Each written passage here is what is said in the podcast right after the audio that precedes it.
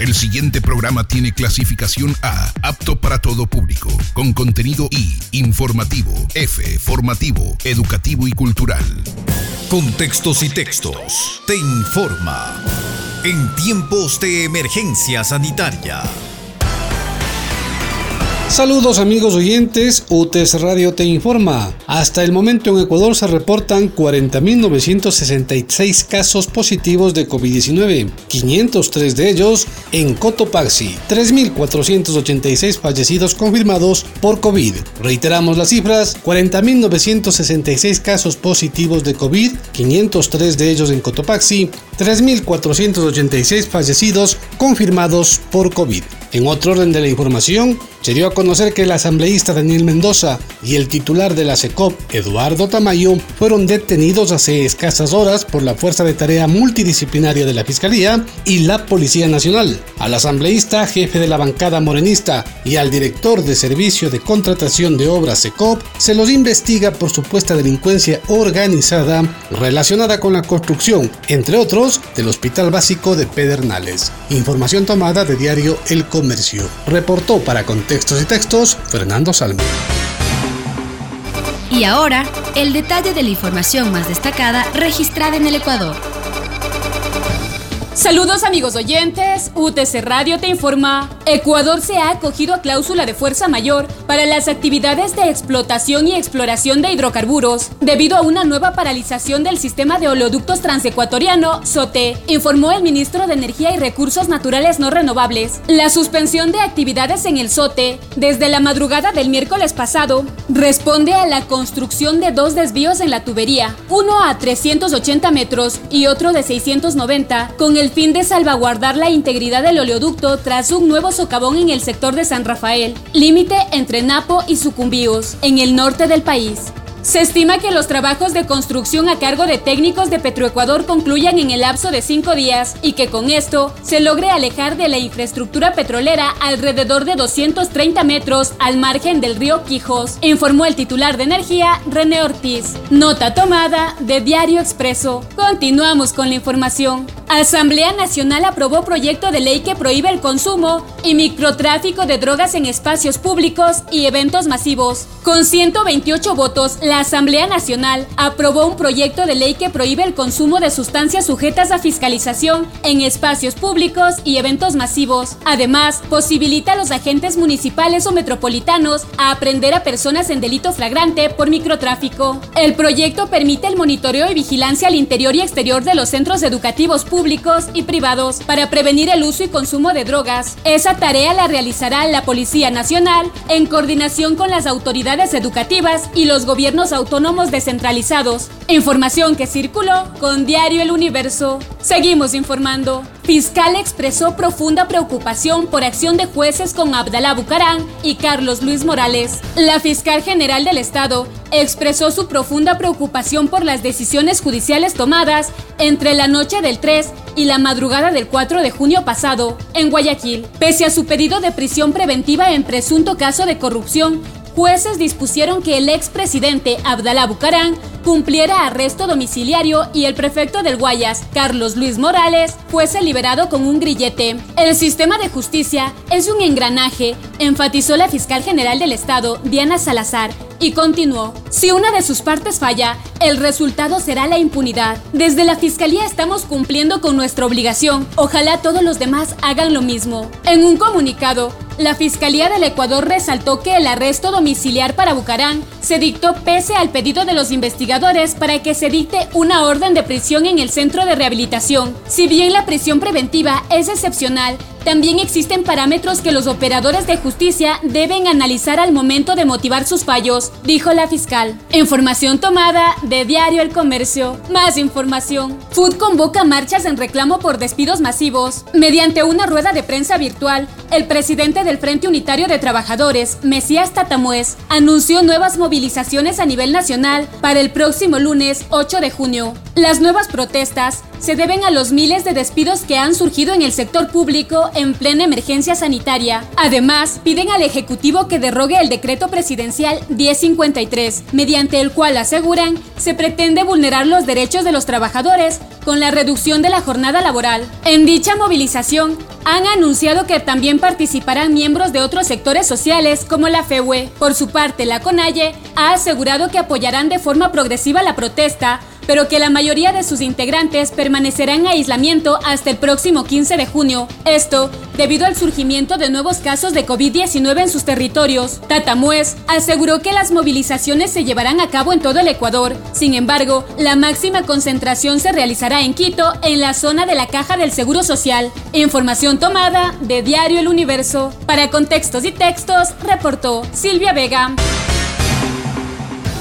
Saludos amigos oyentes, UTC Radio te informa. En La Tacunga, municipio y transporte interprovincial trabajan en los protocolos de bioseguridad. José Tobar, gerente de Azotrial, informó que frente a una posible reactivación de las actividades por parte de las operadoras del transporte interprovincial, han mantenido reuniones con el alcalde de La Tacunga y la administradora del terminal terrestre, encaminada a establecer los protocolos de bioseguridad tanto en los terminales como en los buses. Entre los trabajos que realizará el municipio en el terminal está la instalación de lavado de manos, habilitación de dos puertas, una de salida y otra de ingreso, señales para el distanciamiento, ubicación de personal de salud para la toma de temperatura de los usuarios, uso de la mascarilla y gel. Estas medidas deberán ser sociabilizadas entre la población por parte del municipio. Los transportistas, por su parte, establecerán algunas medidas en las unidades. En cada uno de los andenes existirá bandejas de desinfección de calzado para abordar la unidad. Contarán con gel, alcohol, existirá una playa de desinfección de las unidades tanto interna como externamente en el terminal el aforo de pasajeros en semáforo amarillo será del 50%, es decir, 22 usuarios. Realizarán la entrega de una funda plástica a cada pasajero para que ubique la basura y sea depositada en los basureros instalados en la unidad. Además, el conductor, el ayudante, tendrán su mascarilla al igual que el usuario. El dirigente aseveró que por el momento no existe una fecha definida para el reinicio del trabajo del transporte interprovincial. Siguen a la espera de la aprobación del COE nacional. Fuente La Gaceta. Más información. Economía de Ambato se dinamiza con obras municipales. Directivos y moradores de diversos sectores de la ciudad recorrieron este pasado 3 de junio junto al alcalde de Ambato, Javier Altamirano Sánchez, las obras de alcantarillado, agua potable, asfaltado y saneamiento ambiental que dinamizan la economía local. El recorrido comenzó en el barrio Jordán, calles Marco Tulio Hidrobo y Corsino Durán, sector del mercado mayorista de Ambato, donde la municipalidad ejecuta el plan vial Ambato La Gran ciudad que comprende 27 vías con una inversión de 3 millones de dólares. Maquinaria, personal y obreros cumplían labores de replanteo vial, desalojo de piedras y excavaciones previo a la intervención en las acometidas de agua potable y alcantarillado. A decir de la ingeniera Verónica Guevara, fiscalizadora de la obra, este proceso demorará dos meses. El burgomaestre agradeció a los moradores por la confianza y el apoyo para la ejecución de este proyecto de recuperación vial que reactiva la economía y productividad de los ambateños, una vez que está en vigencia el semáforo epidemiológico amarillo por el COVID-19. La autoridad también constató los trabajos que se ejecutan en la avenida Indoamérica, quebrada Piscocucho, salida norte de Ambato, donde se construye el nuevo colector de aguas servidas y lluvia que garantizará la salubridad de la zona por 20 años, así como la movilidad vehicular. Fuente El Heraldo, reportó para Contextos y Textos Alejandra Cela. Saludos amigos oyentes. UTC Radio informa. Productos agrícolas procedentes del cantón Pangua arribaron hasta la parroquia Poaló para ser intercambiados mediante el milenario sistema del trueque, bajo la asesoría y apoyo de la prefectura de Cotopaxi. Esto representa una alternativa de comercio justo y solidario, por lo que la Dirección de Fomento Productivo aplicó el sistema durante la emergencia sanitaria Además, mantiene un acercamiento directo entre productores de la costa y la sierra de la provincia, con el fin de intercambiar sus productos y así evitar intermediarios y especulaciones. Según informó la prefectura de Cotopaxi, entre abril y mayo, el Ranti Ranti llegó a más de 20 comunidades y se estima cubrir a más sectores durante los próximos meses. Mientras tanto, en el Cantón Pujilí, un colectivo ciudadano está organizando algunos eventos culturales vía online para celebrar las festividades del Corpus Christi. Dentro de esta actividad se informó en medios de comunicación locales que se tiene previsto la noche romántica el 6 de junio, un recital de música sacra el miércoles 10 de junio, la misa de fiesta el 11 de junio y las vísperas solidarias el viernes 12 de junio, donde se recolectarán alimentos para personas en situación de vulnerabilidad. También el sábado 13 de junio se realizará una actividad en conmemoración de las festividades del Corpus Christi. Todas estas actividades se las realizará en modalidad virtual por medio de redes sociales. Según informó el GAD municipal de Pujilí, ellos también realizarán otro programa cultural festivo al ver la iniciativa ciudadana de juntarse la comunidad para no dejar morir esta tradición religiosa, cultural y turística. En otro ámbito de la información, en Pangua, el 2 de junio de este año se reunió el COE cantonal, contó con la participación de las autoridades que integran dicho organismo y resolvieron mantener el semáforo rojo hasta el 15 de junio del 2020. Iván Garófalo, jefe político del Cantón Pangua, indicó que el 15 del presente mes se volverá a reunir el COE y tomará la decisión de cambiar a color amarillo. Señaló que una de las razones para mantener el rojo al cantón fue el incremento en el número de casos de COVID en los últimos días. De dos casos subieron a siete. De ellos, seis están ubicados en la parroquia Moraspungo y uno en Ramón Campaña. Recordó también que según el Ministerio de Salud Pública, cinco personas están recuperadas. Por lo tanto, las autoridades esperan ver el comportamiento del virus en el cantón hasta el 15 de junio. Por otra parte, en el cantón Sicchos, Olger Castellanos, presidente de la red de maestros de este cantón, manifestó que se han reunido con la red nacional, así como con los maestros del cantón, para analizar todas las medidas que el gobierno nacional dispuso para con los maestros durante esta pandemia. No estamos de acuerdo con las decisiones del gobierno nacional que afectan al sector del magisterio, principalmente a los maestros de mi cantón. Así lo manifestó Olger Castellanos, presidente de la red. Para finalizar, la Universidad Técnica de Cotopaxi invita a los bachilleres a realizar el proceso de postulación el 6 y 7 de junio y a la asignación de cupos el 10 y 11 de junio para ingresar a las carreras de Administración de Empresas, Contabilidad y Auditoría, Gestión de la Información Gerencial, Gestión de Talento Humano, Hidráulica, Ingeniería Industrial, Mercadotecnia o Marketing, Pedagogía de los idiomas nacionales y extranjeros, Sistemas de la Información Gerencial, Trabajo Social y Turismo, este, se lo, este proceso se lo debe realizar en la página Ser Bachiller. Además, invitamos a los profesionales a postularse en las maestrías de Electromecánica, Maestría en Desarrollo Local, Maestría en Lingüística aplicada al idioma inglés, Maestría en Administración de Empresas, Maestría en Sistemas de la Información, Maestría en Electricidad, mención Sistemas Eléctricos de Potencia y Maestría en Educación Básica. El proceso de inscripción está habilitado en nuestra página web www.utc.edu.es. Para más información puedes contactarte a través de nuestras redes sociales oficiales. Nos encuentras como Universidad Técnica de Cotopaxi en Facebook, Twitter e Instagram. Una vez más, de parte de todos quienes hacemos la Universidad Técnica de Cotopaxi, transmitimos un mensaje optimista en estos momentos tan difíciles. Hacemos un llamado a la unidad, a mantenernos fuertes ante la adversidad, con una actitud positiva, ya que al final la vida vencerá. Para contextos y textos, reportó Marco Altamirano. La información del mundo. Carmele Gayubo. El desconfinamiento se acelera en Europa. La Comisión Europea pide a los 27 países miembros de la Unión que antes de que finalice el mes levanten los controles en las fronteras internas al bloque europeo. La mejora generalizada de la situación sanitaria en Europa así lo permite, afirma la Comisión que preconiza también una apertura gradual a los viajeros de terceros países a partir de principios de julio. Y precisamente aquí en Francia los expertos constatan que el panorama sanitario mejora sensiblemente. La epidemia de COVID-19 está bajo control, declaró esta mañana el presidente del Consejo Científico francés, el profesor Jean-François Delfrisy, quien afirma que el virus continúa circulando en algunas regiones, pero lo hace a pequeña velocidad y el profesor Delfrisy se mostró optimista sobre la evolución en los próximos meses. Pensamos que el control de la epidemia es el escenario más probable. Se debe a las consecuencias de la cuarentena, se debe también al hecho de que este virus quizás esté sensible al alza de las temperaturas. Cuando miramos la historia y el conjunto de las grandes pandemias que causan una alta infección respiratoria, vemos que 8 de cada 10 decaen en el verano, pero 5 de cada 10 retoman fuerza en el otoño.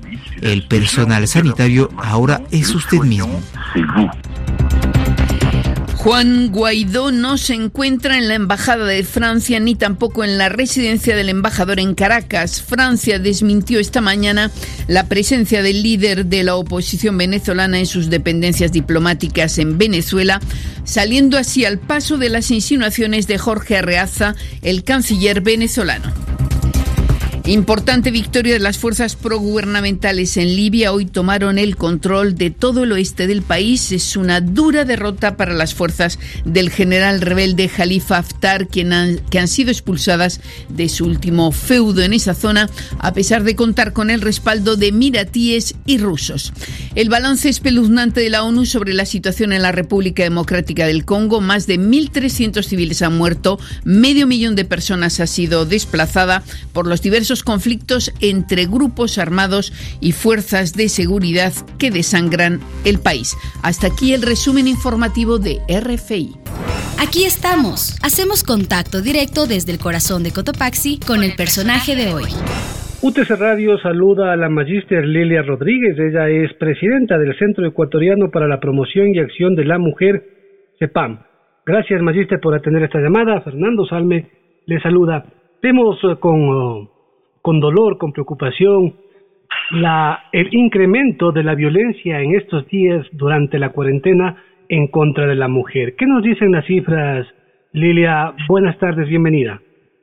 Bueno, muchísimas gracias Fernando por esta oportunidad de compartir con usted y con la audiencia las preocupaciones que tenemos con respecto a este problema que viene a profundizar la crisis que estamos viviendo, que no es solamente sanitaria, en la crisis sanitaria la estamos viviendo, pero al lado de esa también hay una crisis de los sistemas en general, del sistema económico y una crisis social, pienso yo, que tiene que ver justamente con el tema de violencia, violencia en general social, pero violencia específica contra las mujeres. La violencia viene a ser eh, una pandemia silenciosa de la que a veces no se habla, queda muy escondida, porque se piensa que es un problema particular, un problema de las familias que nadie tiene que saberlo. Esa era la idea antigua, pero lamentablemente todavía se mantienen estas ideas pese a todos los avances que hemos hecho en estos últimos 30 años, creo yo, que hemos avanzado realmente en el reconocimiento de la violencia como un problema social, un problema de salud pública, un problema de violación de derechos humanos. Quizás usted me pregunta, bueno, ¿qué ha pasado con las cifras? Yo quisiera decir que la violencia no, no empezó con la pandemia. Ya antes de la pandemia, la encuesta de relaciones familiares del 2019 nos mostró que eh, 65% de mujeres ecuatorianas sufren algún tipo de violencia y 40% ha sufrido algún tipo de violencia sexual. Eh, los datos que tenemos de la Fiscalía que están recogidos hasta ahora es que durante este tiempo de, aislamiento ha habido 11 femicidios. Eh, desde los homicidios tampoco son nuevos. Ya en el 2014, desde que se tipificó este delito, hasta el febrero del 2020 se contabilizaron 748 mujeres que fueron justamente asesinadas por ser mujeres. Los victimarios son casi siempre del círculo cercano, convivientes, esposos, exconvivientes, sí. O sea, es una realidad la que estamos viendo. Fruto de esas de esos homicidios quedan muchos niños también abandonados, quedan huérfanos, eh, también hay algunos datos que son preocupantes, ¿no? Hay una encuesta que se hizo en UNICEF, que tampoco es ahora, es una encuesta del 2019, que señala de que 3 de cada 10 niños han sido víctimas de delitos sexuales. Y el 65% de estos casos fueron cometidos por familiares o personas cercanas. Eh, ¿Qué otro dato le podría mencionar? Eh, las llamadas de auxilio que se han eh, que se han realizado en este tiempo, según la Secretaría de, Derechos Humanos, hay como más de 8.000, 8.196 llamadas, se menciona, ¿no? Pero recordemos que también hay otros teléfonos de emergencia. Está el teléfono, por ejemplo, el Consejo de la, de la el Consejo Provincial, perdón, el Consejo Provincial eh, puso también una línea de emergencia, a la Secretaría de Derechos Humanos igualmente, la Defensoría del Pueblo también abrió un enlace en su página web y bueno, ah, hay el promedio de llamadas eh, es muy alto, ¿no? Dicen 256, pero me parece que es mucho más inclusive. Entonces, lo que quizás eh, uno se pregunta es, bueno, este problema si no es, no ya estaba antes y ahora se, lo que ha pasado es se ha exacerbado, se ha profundizado ese problema y que afecta no solamente, por supuesto, a las mujeres, afecta a la familia, afecta a las mujeres en primer lugar, afecta a los niños que crecen en un ambiente violento. Y creo que ahí hay un tema que a, a INCEPAM lo tratamos con, digamos, con mucha seriedad, que es eh, cómo podemos eh, prevenir estos casos de violencia, cómo podemos... Exactamente, Lilia, permítame preguntarle, si bien la pandemia sorprendió a todos, eh, hubo un tiempo en el cual uno podría pensar que el sistema debía adecuarse y regresar los ojos para garantizar la seguridad de las personas, de los grupos eh, más eh, eh, desfavorecidos, y entre ellos, por supuesto, la mujer. No se hizo nada para tratar de eh, alivianar esta época en la cual se conocía, se sabía, se preveía que se iba a incrementar el número de violencia y de agresión en contra de la mujer, Lilia? Yo creo que lamentablemente todo el ámbito de lo social ha ha tenido bastante eh, déficit, déficit de presupuesto y yo creo que hay un déficit de la política pública en general. Eh, para decir algo, la Secretaría de Derechos Humanos, que es la Secretaría que lidera dentro del gobierno las acciones para prevención de violencia, fue reducida en su presupuesto ya en enero de este año. De 20 millones quedó en 11 millones, del, se redujo el 50% de su personal. Bueno, y ahí tenemos también los otros datos que se refieren a salud, educación, donde, bueno, hubo también reducciones de, presupuesto. Pero creo yo que, que este tema de reducción de presupuesto tiene que ver también con la prioridad. ¿Qué, qué tan prioritario es para un Estado, y en este caso para el gobierno del Ecuador, qué tan prioritario es atender la violencia contra las mujeres, la violencia intrafamiliar y de género? Y yo creo que lamentablemente eh, no veo todavía esa prioridad. Hay desde luego esfuerzos que hacen las distintas instituciones, la propia Fiscalía, la Defensoría del Pueblo, la Secretaría de Derechos Humanos, hacen lo que pueden, pero creo que no es suficiente. No es suficiente dado los números que todavía tenemos. Entonces, allí que, que además eh, la eh, reducción, la eliminación de la violencia no pasa solamente por un problema de presupuesto. Eso es esencial, desde luego. La, la, el presupuesto es, es fundamental. Sin embargo, hay también políticas que tienen que implementarse y que ya le, corresponde a la institucionalidad del Estado, al sistema educativo. ¿Qué están haciendo el sistema educativo para eh, trabajar en los temas de prevención desde los niños, los niños, los jóvenes, los adolescentes? Creo que tienen que aprender modelos nuevos de relacionamiento entre hombres y mujeres. Aquí nosotros hablamos en, en CEPAM, hablamos mucho del tema de la necesidad de reconstruir las masculinidades. Hay una masculinidad hegemónica, violenta, tóxica, le llamamos, que le hace daño a, los hombres y por supuesto nos hace daño a las mujeres, hace daño a la familia.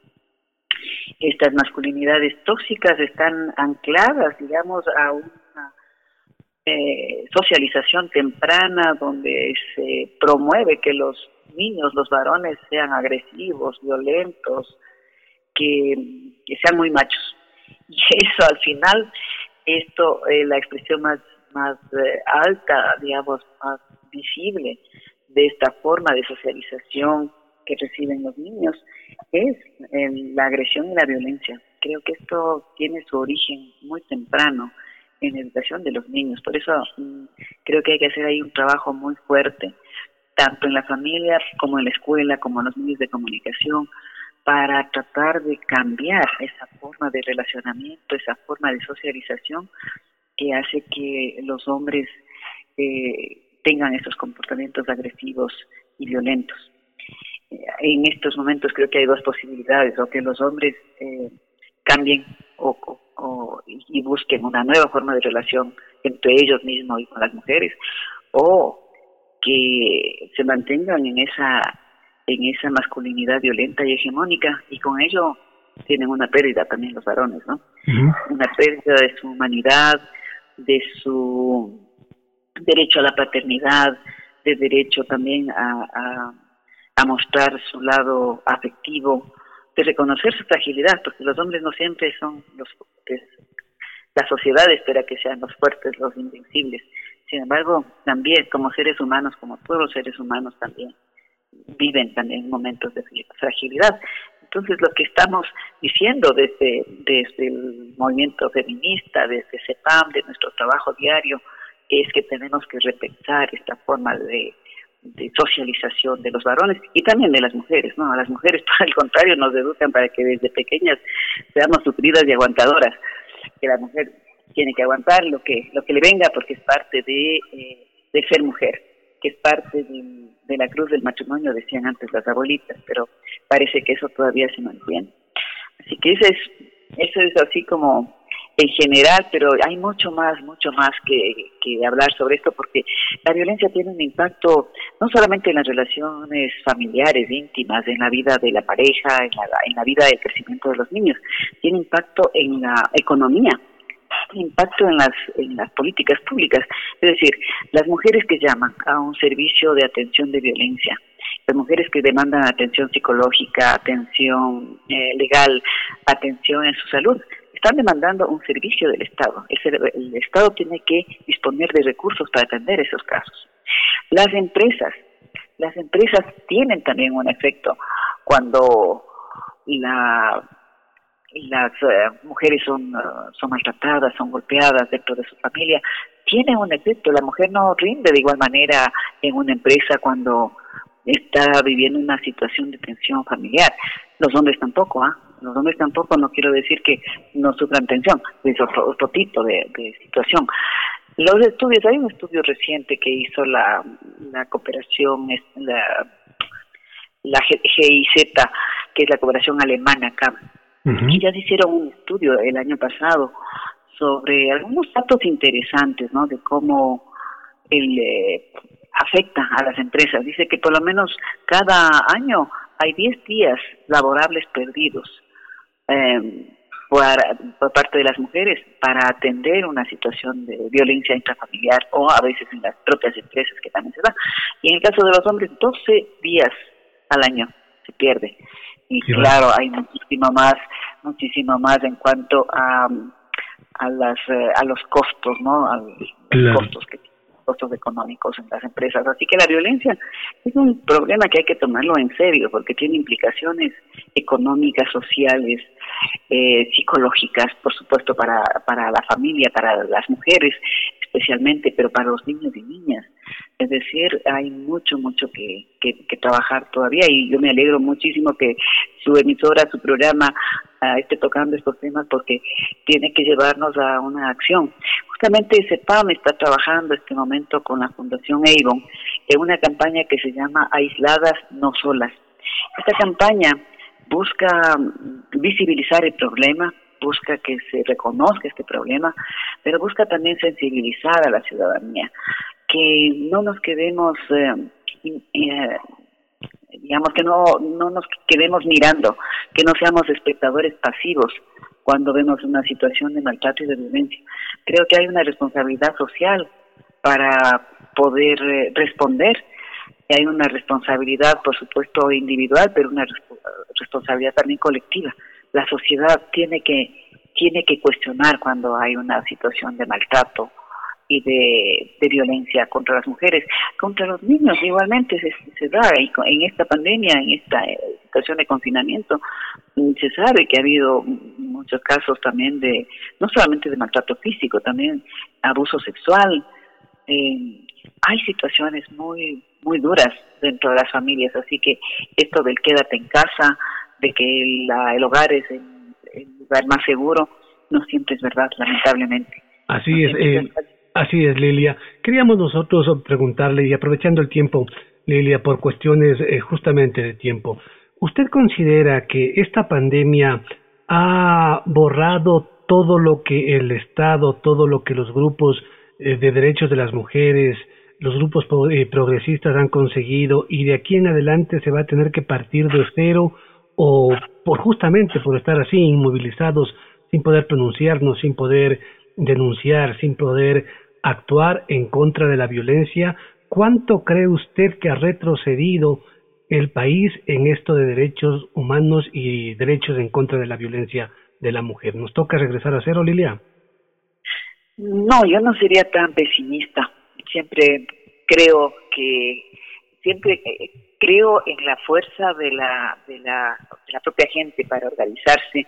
Siempre pienso que hay razones muy grandes que mueven a, las personas para, para enfrentar un problema de estos. Creo que lo que hemos visto en este tiempo, eh, ante la ausencia del Estado y ante la ausencia de políticas, una serie de iniciativas más bien de solidaridad y de apoyo eh, de apoyo a nivel barrial, a nivel de comunidades, es decir, creo que tenemos una fuerza interior que es más fuerte que la que la que la violencia que es más fuerte de las malas energías que hay y que circulan a nivel global y a nivel también de nuestro país. Creo que hay una fuerza interior una fuerza de nuestra de nuestra identidad creo yo pero una fuerza que viene también de nuestra experiencia de organización y de participación. Yo no creo que partimos de cero. Es cierto que hay una, como decía antes, junto a la pandemia esta sanitaria, hay una crisis económica muy fuerte que está afectando de manera particular a la gente menos favorecida, porque la pandemia no ha afectado a todos igual. Al contrario, ha mostrado las desigualdades sociales, económicas, que, y quienes más afectados quizás están eh, más golpeados, pues no solamente por la pandemia, pero también por la economía, son los sectores menos favorecidos a nivel del, país. Entonces me dice, partimos de cero, no, no partimos de cero. Partimos de todo un conocimiento, de toda una experiencia de organización y de participación que hacen posible que salgamos adelante. Creo que el Estado tiene que recuperar eso. Lamentablemente no he visto iniciativas para recuperar toda esa fuerza organizativa y de participación social para que juntos podamos remar en el mismo sentido. ¿no? Que todos avancemos hacia la que todos contribuyamos hacia la solución de los graves problemas que tenemos en este momento. Creo que hace falta una visión, un liderazgo que nos permita a todos eh, trabajar y, e involucrarnos para salir de esta profunda crisis que tenemos. Creo no partimos de cero, estamos partiendo de una serie de potencialidades que tenemos como, como personas, como ecuatorianos. Creo que hay mucho que hacer, es cierto, pero eh, partimos de, toda nuestra experiencia también y de nuestras posibilidades. Ahí lo tiene ACEPAM. Estamos trabajando durante la pandemia, trabajamos durante la emergencia y ahora, saliendo de la emergencia, igual continuamos trabajando. Perfecto. La magíster Lilia Rodríguez del Centro Ecuatoriano para la Promoción y Acción de la Mujer, aquí en UTC Radio. Hasta aquí, la emisión especial de Contextos y Textos, en tiempos de emergencia sanitaria